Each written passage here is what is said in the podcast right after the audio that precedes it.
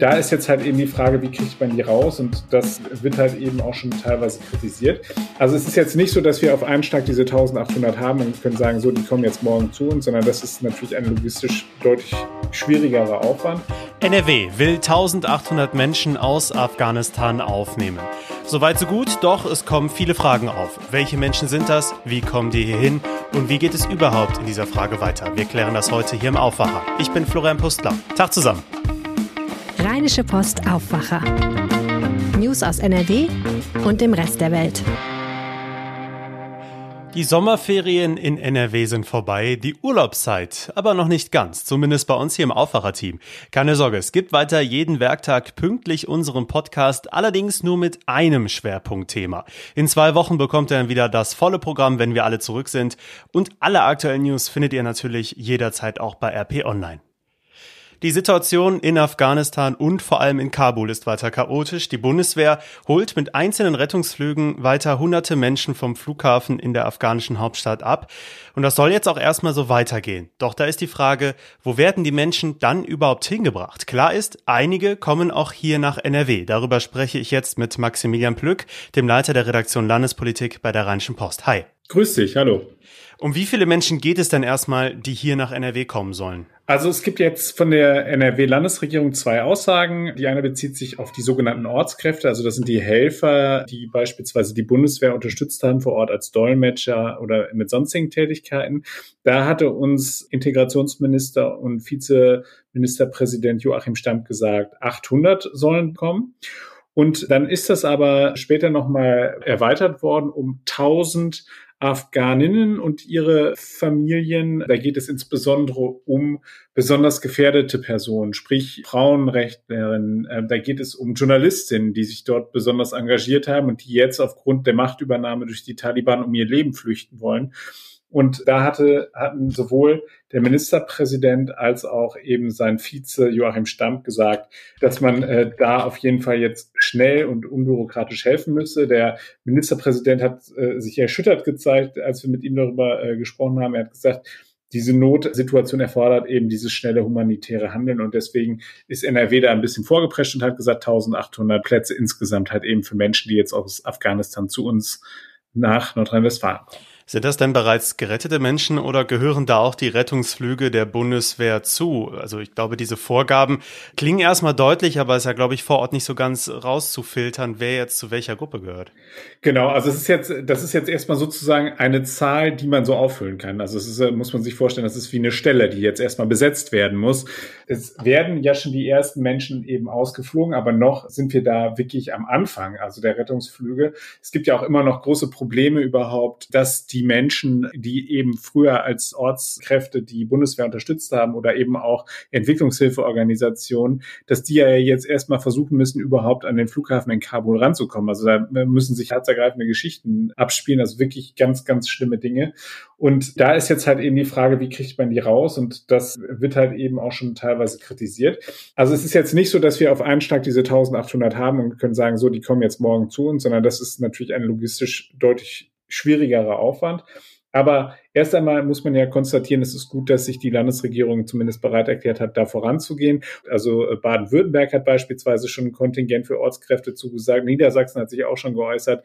Also da kommt Bewegung rein. Man muss aber sagen, und das ist halt eben ähm, auch ein Ergebnis einer Runde der Landesinnenminister, die sich virtuell verabredet haben, um eben über diese Herausforderungen, die da jetzt auf uns zukommen, zu sprechen. Und da haben sie ganz klar gesagt, am Ende muss dies eine Bundesaufgabe sein. Also da haben wir mit Thomas Strobel geredet, der ist Baden-Württembergs Innenminister und Vorsitzender eben dieser Innenministerkonferenz.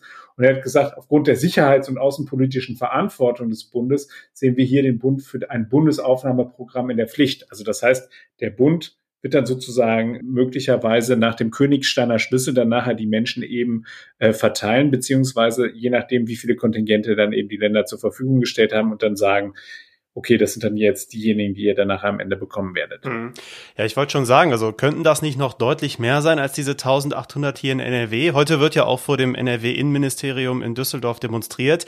Die Forderung, die Luftbrücke weiter installieren und möglichst tausende Menschen retten. Genau, das ist ja das, was, äh, was da im Raum steht und auch die harsche Kritik eben an der Bundesregierung.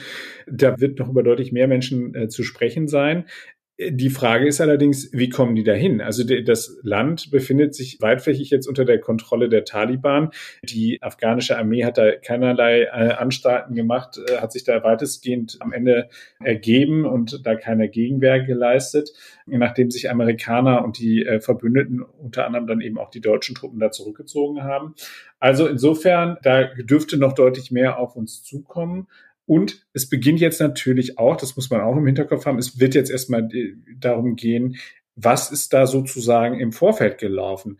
Äh, da habe ich beispielsweise mit dem FDP-Vize Johannes Vogel gesprochen, der ganz klar gesagt hat, wir müssen jetzt auch die Karten auf den Tisch legen und wir müssen uns anschauen, wie sozusagen im Vorfeld äh, agiert worden ist von Seiten der Bundesregierung. Also er hat das als, teilweise als beschämend bezeichnet, was da passiert ist, weil er gesagt hat, es gab Warnungen da, darüber, wie halt eben der Vormarsch der Taliban vorangekommen ist. Und wir haben äh, in dieser Zeit einfach eben möglicherweise einfach die falschen äh, Diskussionen geführt oder uns nicht ausreichend vorbereitet.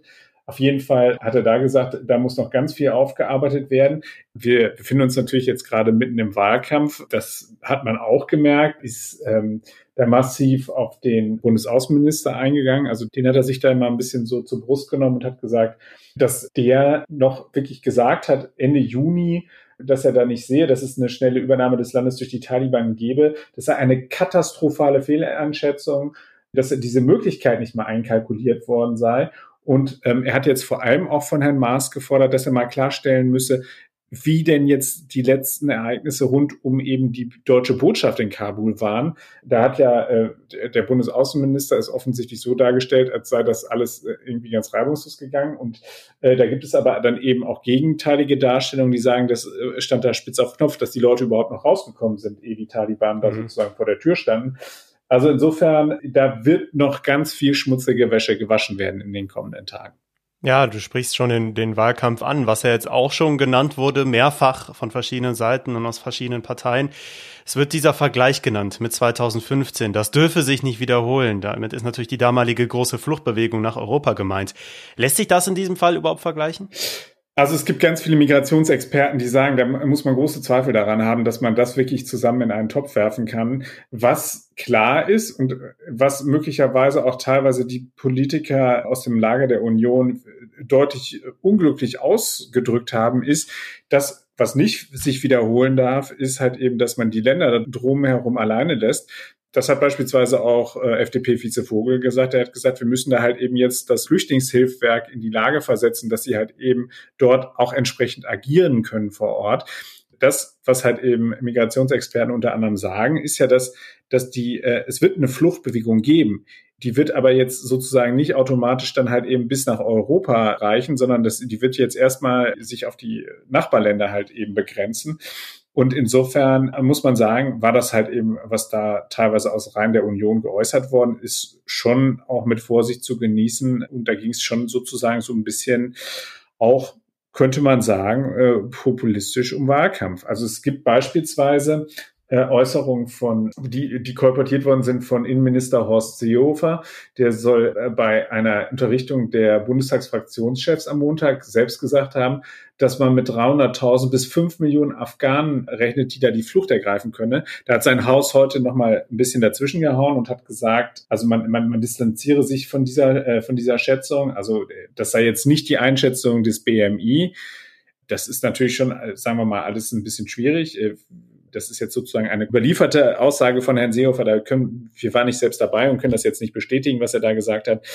Aber ich glaube, dass dieses Thema und diese Sorge davor, dass sich da jetzt nochmal so ein Flüchtlingsstrom äh, in Bewegung setzt, das könnte durchaus halt eben auch nochmal äh, Folgen für den Wahlkampf haben. Und wir haben ja gerade die Rolle beispielsweise von Bundesaußenminister Heiko Maas angesprochen. Also es würde mich jetzt nicht wundern, wenn da jetzt versucht würde, daraus nochmal ordentlich politisches äh, Kapital zu schlagen. Denn wir müssen ja auch festhalten, die SPD hat in den vergangenen Wochen deutlich zugelegt, vor allem befeuert eben durch die guten Popularitätswerte für Olaf Scholz, äh, in, in Abgrenzung möglicherweise zu den etwas sinkenden Popularitätswerten von Armin Laschet und Annalena Baerbock. Und da kann es jetzt durchaus vorkommen, dass das halt eben politisch genutzt wird, um da eben äh, Punkte zu machen gegen die SPD. Das würde mich zumindest jetzt nicht wundern. Vielen Dank, Maximilian Plück. Sehr gerne. Alles zur aktuellen Lage auch in Afghanistan selbst und eine politische Aufarbeitung der letzten Tage und Wochen findet ihr bereits auf RP Online. In unseren Show Notes gibt es dazu auch einige Links. Und diese Themen könnt ihr heute auch noch verfolgen. Die von der Flutkatastrophe betroffenen Opfer in NRW können im September auf die Finanzhilfen von Bund und Land hoffen. Das Bundeskabinett hat gestern die sogenannte Formulierungshilfe des Bundesfinanzministeriums gebilligt. Bis zu 30 Milliarden Euro soll es für die Entschädigungen geben. Bis das Geld ankommt, wird es aber wohl noch etwas dauern. Spätestens am 17. September soll der Bundesrat den Wiederaufbaufonds verabschieden. Davor ist bereits der Bundestag an der Reihe. Heute ist der letzte Tag der aktuellen Corona-Schutzverordnung in NRW. Morgen tritt eine neue Version in Kraft. Das bedeutet dann auch das Ende der Inzidenzstufen. Nur noch die Wocheninzidenz 35 ist entscheidend. Dann gilt in allen betroffenen Städten und Kreisen in vielen Bereichen des öffentlichen Lebens die 3G-Regel, also getestet, genesen und geimpft. In Ausnahmefällen muss es sich auch um einen aktuellen PCR und nicht nur um einen Schnelltest handeln. Die Corona-Regeln dürften dann in NRW wieder einheitlicher sein. Die neue Corona-Schutzverordnung gilt offiziell bis zum 17. September. Wie ist die Wasserqualität von Rhein und Ruhr in Duisburg? Die Initiative Rhein Cleanup Ruhr Cleanup stellt heute Messergebnisse vor. Ähnliche Aktionen hatte es bereits im Rheinkreis Neuss gegeben. Dort war unter anderem Mikroplastik im Rhein entdeckt worden.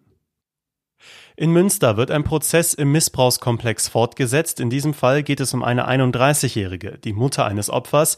Sie soll den Missbrauch ihres minderjährigen Sohnes laut der Anklage nicht verhindert haben, obwohl sie davon wusste. Der Täter selbst wurde bereits mit der Höchststrafe 14 Jahre Haft und anschließender Sicherungsverwahrung verurteilt. Ein Urteil im aktuellen Prozess wird Ende September erwartet. Am kommenden Wochenende wird die Polizeipräsenz in Düsseldorf und Köln erhöht. Das ist jetzt entschieden worden. Es geht vor allem um die Schwerpunkte Düsseldorfer Altstadt und der Aachener Weiher in Köln.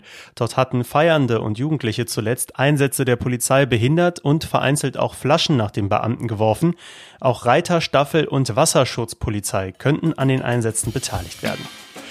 Kommen wir zum noch seltsamen Herbstwetter, das sich aktuell in NRW mitten im August breit gemacht hat. Das lässt den Sommer so langsam wieder durch. So langsam. Heute kommen zwar noch mal einige Schauer dazu und viele Wolken, vereinzelt allerdings auch mit Sonne bei 17 bis 21 Grad. Und es geht jetzt Stück für Stück weiter nach oben mit den Temperaturen. Das Wochenende wird dann richtig schön. Das war der Aufwacher für Donnerstag, den 19. August. Wir freuen uns natürlich, wenn ihr uns folgt in der Podcast-App eures Vertrauens. Außerdem erreicht ihr uns über aufwacher.rp-online.de. Ich bin Florian Pustlauk. Habt einen schönen Tag. Mehr Nachrichten aus NRW gibt's jederzeit auf RP Online. rp-online.de